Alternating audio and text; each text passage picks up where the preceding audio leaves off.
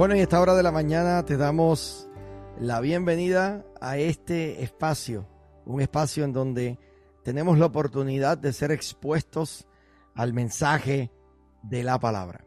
El momento en que eh, Dios nos habla desde su corazón directo a nuestro corazón.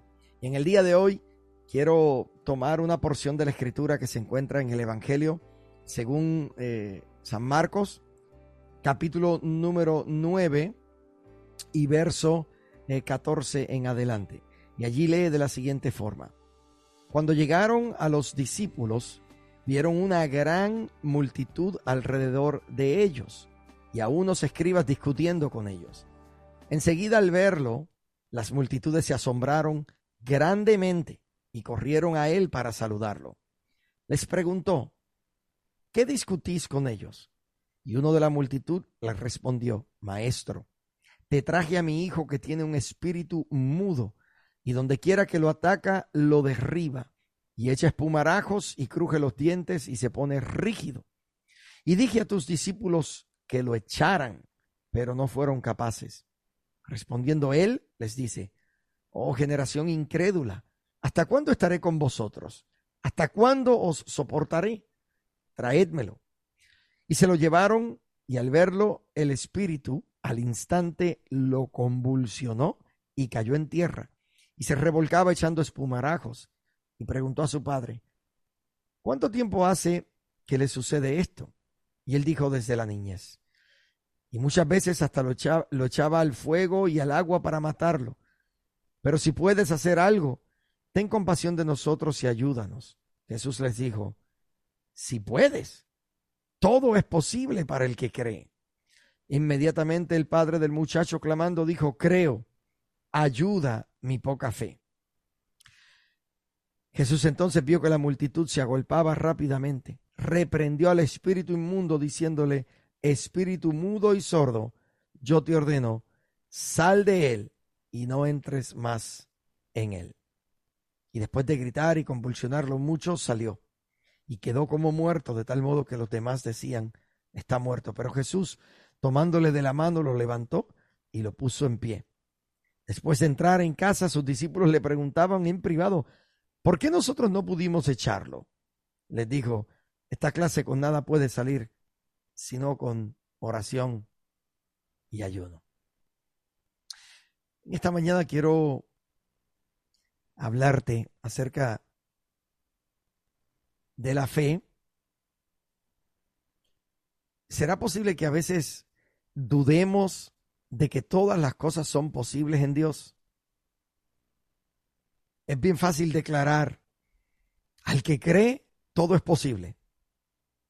Es muy fácil declararlo en medio de la asamblea, cuando nos reunimos en cada fin de semana y decimos, Señor, yo creo que tú puedes hacer lo imposible posible. Eso decirlo es una cosa, pero creerlo de corazón es otra. Y es probable que la mayoría de nosotros nos hayamos sentido así en algún momento u otro. Probablemente cuando algo que le pedimos al Señor no sucedió, o quizás aún a este momento no ha sucedido.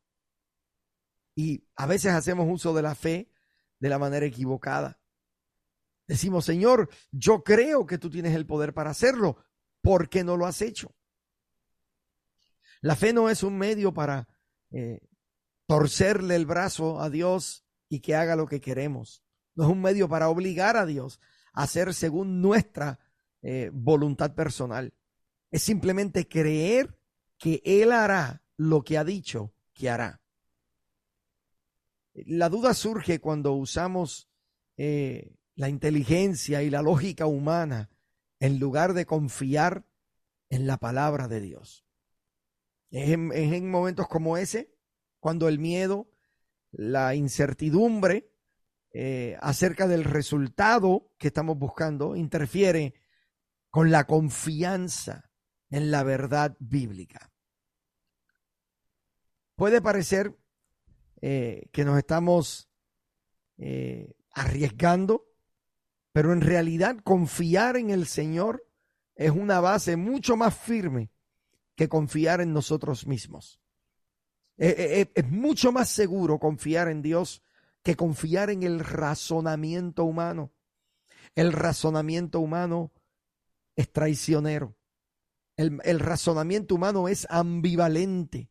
Un día podemos tener la fe que muevamos las montañas y otro día podemos sentir que estamos ausentes en cuanto a la fe.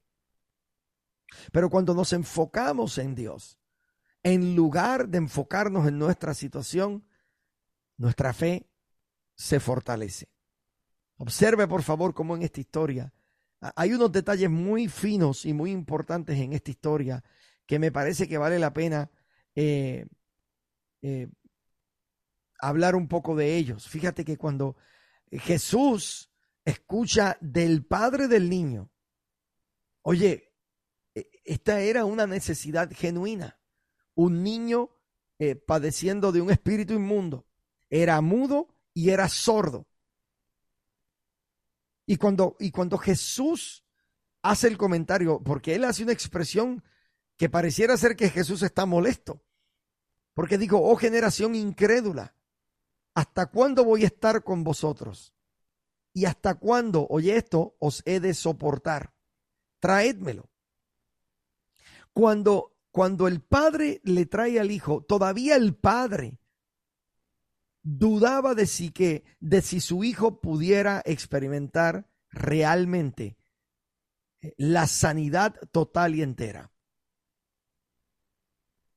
Y mira qué interesante que cuando, cuando él dijo, ten misericordia de nosotros y ayúdanos, Jesús le dice en el verso 23, si puedes creer, al que cree, todo es posible. Oiga eso, si puedes creer. Esto es cuestión de, creer, pero es si puedes. Ahí está la, aclaración. Y, y, observe bien la dinámica. En el momento en que Jesús le dice, si tú puedes creer, al que cree todo es posible. Inmediatamente el padre del muchacho clamó y dijo, creo, ayuda mi incredulidad. ¿Usted escuchó eso? Parece una contradicción. Eso está en el verso 23. Al final de ese verso 23, perdón, en el verso 24, él dice, yo creo. Y ahí mismo le dice, ayuda mi incredulidad. En otras palabras, creo, pero no te creo. Creo que tú tienes el poder, pero no creo que tú puedas hacer esto por mí. Oh, oh. Ahí he estado yo también. Yo creo, pero necesito que Dios ayude mi incredulidad.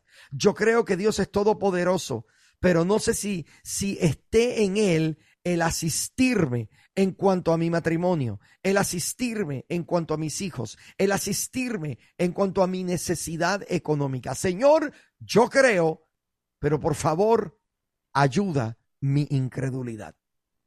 Cuando yo leí este verso por primera vez, yo dije, pero esto es una contradicción, esto no tiene sentido. Pero cuando lo analicé un poco más profundo, me vi reflejado en ese texto. Yo decía, pero es que ese soy yo. ¿Cuántas veces yo no he declarado la bondad del Señor y se me olvida su bondad en el momento en que le fallo? ¿Cuántas veces he dicho, nuevas son sus misericordias cada mañana y se me olvida su misericordia en el momento en que cedo ante alguna tentación o tropiezo con alguna piedra en el camino. ¿Te ha pasado eso? Tú sabes que Dios es poderoso, pero dudas de que sea poderoso para contigo a nivel personal. Sabes que Dios es Jehová Jireh, Él es el proveedor, pero no necesariamente estás convencido de que sea tú Jehová Jireh, que sea tu proveedor, porque ahora, en este momento, tienes una grande necesidad. Tú sabes que Él es Jehová Rafa, que Él es sanador, pero dudas de que sea sanador para ti particularmente, porque ha llegado un diagnóstico negativo de parte del médico, o porque ha llegado un diagnóstico de enfermedad para con algún familiar o para con algún amigo. ¿Te has sentido de esta forma? sabes que Él es poderoso, por ende crees en Él, pero se te hace difícil creerle a Él. Ahí es donde está la diferencia y esa es la dinámica de lo que viene sucediendo en esta conversación de este padre eh, con Jesús. Señor, creo, pero ayuda mi incredulidad. ¿Sabes una cosa? A pesar de su incredulidad, porque él la está confesando. Él dice, bueno, yo creo porque yo te he visto sanar a enfermos. Yo creo porque yo he escuchado de las cosas que tú haces, pero eso es a nivel general.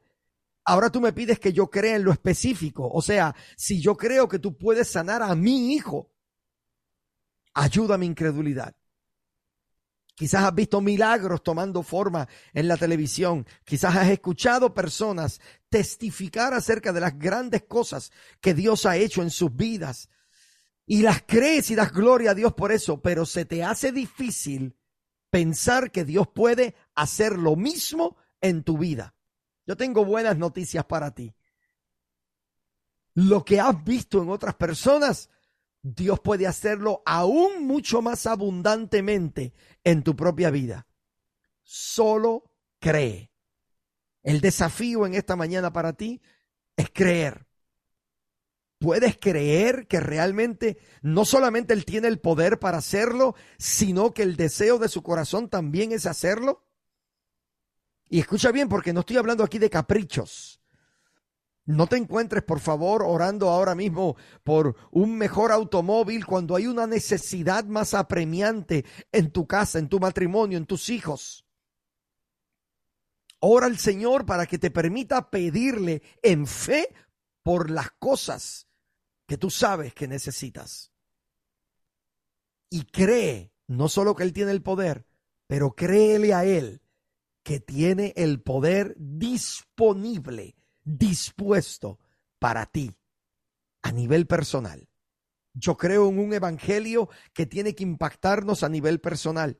Es cuando el evangelio impacta mi vida personalmente que yo me convierto en un testigo eficaz. No es lo mismo decir, yo yo he escuchado que Dios hace cosas grandes con otras personas, a decir, él cambió mi matrimonio, Él transformó la vida de mis hijos, Él transformó mis finanzas. El Evangelio cobra nueva vida cuando de manera personal te impacta.